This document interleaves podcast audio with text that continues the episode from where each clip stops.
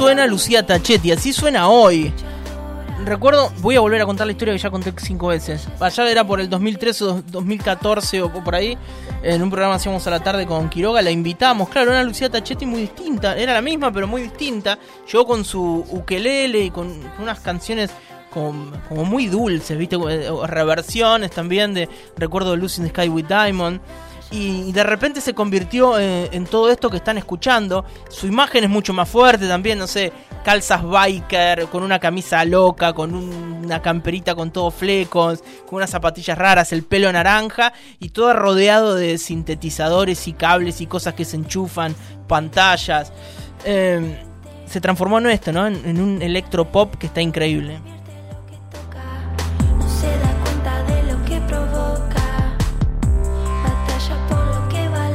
Nuevo disco, se llama LT.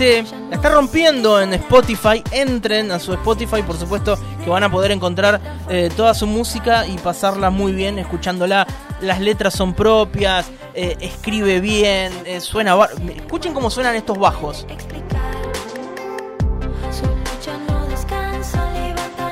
Y ahí la estoy viendo en su casa a Lucía.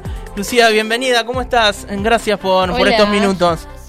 ¿Cómo estás? ¿Bien? Muy bien, muy, muy contenta, muy contenta con esta presentación. Bueno, veo que sos muy observador, sos muy observador. Tiraste las bikers, cosas que, que, que, no tengo esos detalles, Tengo esos detalles de sí, Sí, sí, sí. Estás muy actualizada. sí, sin duda, sin duda. Lucía, vos sabés que todos los viernes eh, invitamos a diferentes artistas que nos gustan o que por ahí escuchamos su música. Eh, y empezamos a charlar de, diferentes cosas. Y, ocurre con, vos que has tenido una transformación muy grande, tal vez en pocos años. ¿Cómo, es eso de, reconvertirse y encontrar un estilo? Tenés un estilo muy propio, ¿no? Has logrado. Antes también era un estilo muy propio, pero ahora lograste como algo eh, súper electrónico, súper enchufado. Eh, ¿Cómo, ¿Cómo es ese proceso? Sí, nada que ver, obvio, nada que ver. Sí, sí, sí, es como, eh, no sé, yo, yo siempre digo lo mismo, como que creo que mm, eh, fui como encontrando y trato de encontrar todo el tiempo quién soy y por ahí en esos quiebres, por suerte tuve como el privilegio de que lo primero que lancé le fue bien, entonces como que quedé asociada quizás a esa primera etapa, mm, pero siento que es parte de la búsqueda, como que siento que es parte del camino del artista de ir encontrando como dónde te sentís cómodo o quién sos o de qué manera querés comunicar las cosas, qué ropa querés ponerte, qué videos querés hacer. Y, y, ese proceso lleva años y por ahí uno cuando empieza pensás que lo tenés más claro y como que sabes a dónde vas, pero en realidad después vas descubriendo cosas y vas diciendo, bueno, esto no me gusta tanto, esto sí, esto me representa, acá no me siento tan cómodo y vas como encontrando esos objetos, esos colores, esas texturas, esos sonidos que te, te van como identificando. Sí. Eh, entonces siento que era parte de un camino, ni más ni menos que eso. Hmm pienso que las redes sociales y todo el mundo digital también te obligan como eh, a tener una presencia constante, pero también a sufrir esos cambios muy rápido. Eh, eso te lo digo, eh, tus seguidores, eso te lo exigen, imagino que te lo exigen todo el tiempo, como definite qué es lo que querés hacer, ¿no? mostrame que sos, pela algo, ¿no? Claro, sí, sí, y a veces es medio cruel porque capaz, eh, no sé, estuviste trabajando un año, un año y medio o dos en un mm. proceso, sobre todo en el caso de un disco, ¿no? Estás trabajando mucho tiempo en, algo y, es como que lo tenés que sacar un poco de a simples y cada simple tiene que tener su video y tiene que ser diferente a lo otro. Em, yo no lo sufro, me gusta, me divierte mucho pensar en eso, pero entiendo que es una parte extra que, atravesamos ahora los que, los que hacemos música, que, supongo que antes existía igual, pero ahora es como que hay muchas cosas que tenés que hacer entre las redes y, el video y las notas y como que tenés que estar muy atento a, diferentes frentes. Eh, no sé, no sé cómo era antes, pero ahora es como muy mucha cantidad de información. Eh, Lucía, pensaba en, aquella que, relataba José, que entrevistó allá por 2013-2014, y pensaba en esta que sos hoy. Digo, aquella, eh, ¿tenía como objetivo esta o, te sorprendiste a vos mismo, a vos misma en el, trayecto de, tu carrera?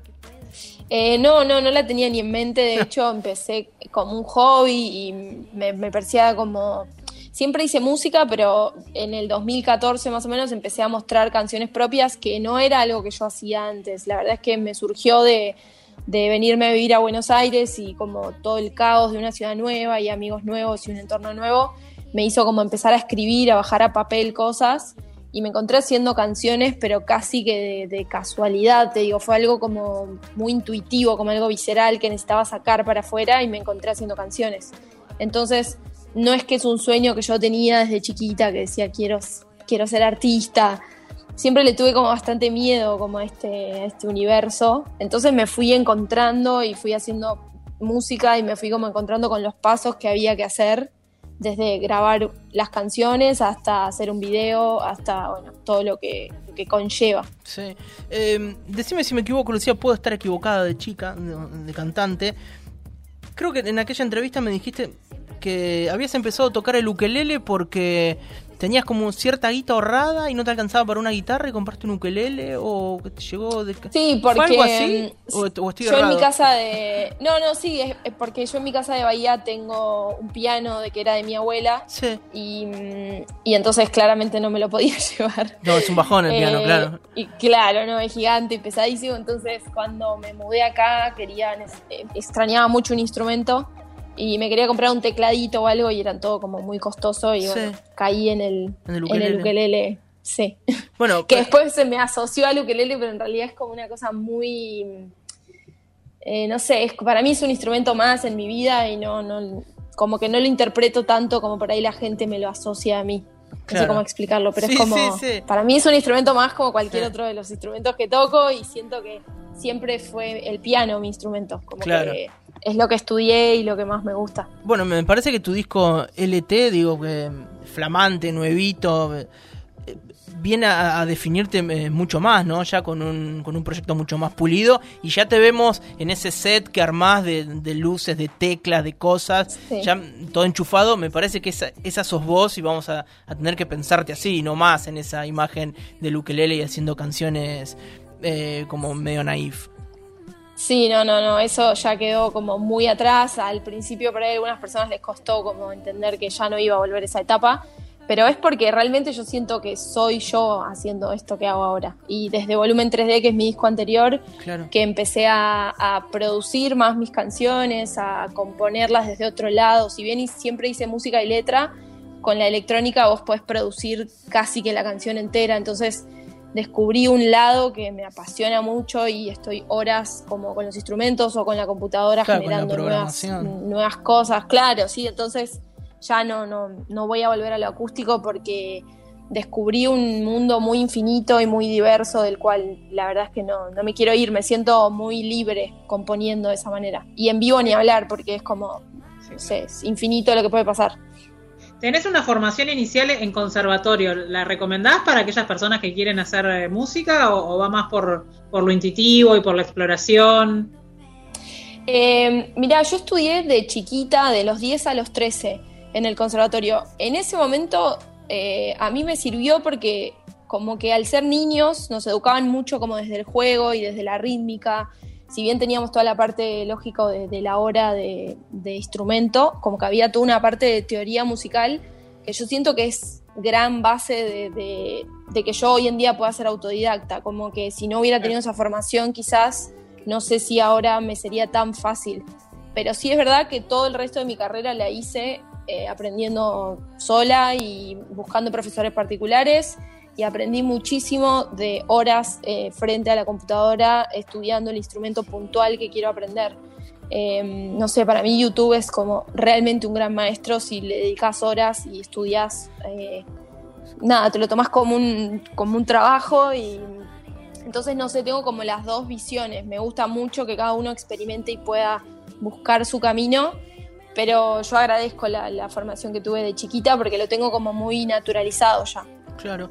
Eh, Lucía, si, si tuvieses que contarle a alguien que, que no te conoce y le tenés que decir como las cosas más importantes que te pasaron en estos años, ¿cómo, ¿qué cosas elegís? Digo, de acá a futuro tenés que eh, poner un papelito, marcar así como sacó, no sé, la invitación al Lola Palusa, eh, la repercusión que tenés en, Spotify, no sé, las notas en medios muy importantes. Salir en la Rolling Stone está buenísimo, ¿no? Sí, no, una eh, Pero digo, bueno, esa, los estoy eligiendo yo, te, pido que nos elijas vos. Sí, sí. no, bueno, pero eso, eso, son, son como sueños que no, no, la verdad es que no esperaba que sucedan. Y si bien uno trabaja para eso y soñás que pasen, Mm. cuando pasan es como que decís, no puede ser abrir, abrir la revista y ver tu cara ahí gigante, es una locura.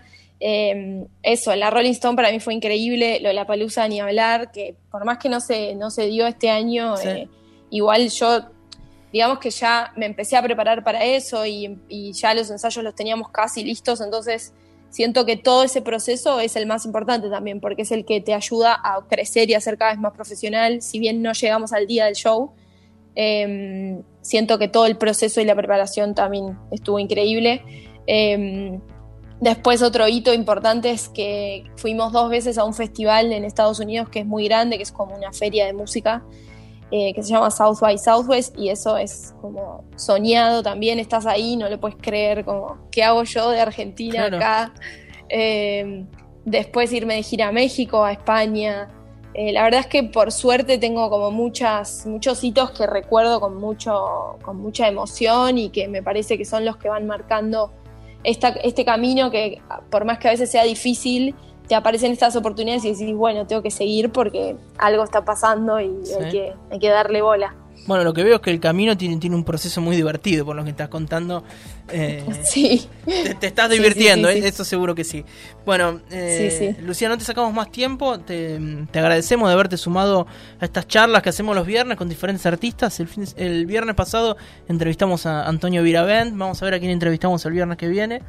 Eh, yo ya tengo me alguna encanta, idea. Me encanta que, me encanta que también que, que, nada, que siempre que haya espacio para, para artistas nuevos y para que la gente nos descubra es siempre es un privilegio, entonces lo agradezco mucho y agradezco su tiempo y el espacio radial Por favor. que tanto me gusta. Es como de mis medios favoritos la radio. Y la radio tiene esto, bueno, copa. nosotros nos reconvertimos con esto, bueno, como vos también, como todos, nos Sí. reconvertimos con la pandemia y descubrimos algo que siempre tuvimos a mano, que es poder hacer esto, ¿no? Vos estás en tu casa, sentado en un sillón, yo estoy acá en el estudio, Sí. Virginia está en su casa. Eh, y sin embargo estamos charlando como si estuviésemos en un mismo estudio. Siempre pudimos Sí, haberlo sí, hecho, sí. pero lo descubrimos Claro. ahora. Bueno, bienvenido sea. Y bueno, sí, sí, sí, tal cual. Hu- hubo- hay cosas que creo que están muy buenas y que van a quedar. Y no sé, hace dos semanas presentamos el show en Niceto por streaming. Y obviamente que extrañé a la gente, pero también tiene esa cosa de que lo pudieron ver, no sé, una amiga que vive en Neuquén, otra que Claro. vive en, en Irlanda, otro, como que también tiene una cosa de unión que, que, bueno, que está bueno que se unan los dos mundos, que volvamos a lo presencial y que vuelva eso también. Claro que sí. Bueno, Lucía, en despedirte acá desde Radio Urbana, agradeciéndote. Nos vamos a ir escuchando algo de tu música. Vamos a escuchar el cover de Él Mató. Me encanta, qué lindo cover que hiciste de Él Mató. A nosotros nos Sí, encanta acá encantó. Mató, un policía motorizado. A mí y- también, soy fan. Sí.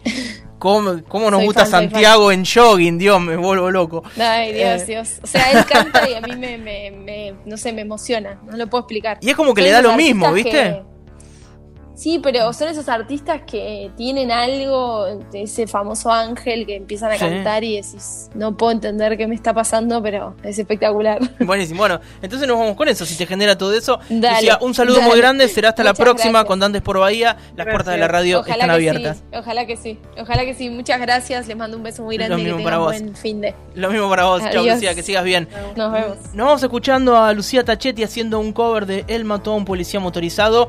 Es el magnetismo. Fíjense que esta versión te deja como medio flotando. Fíjense.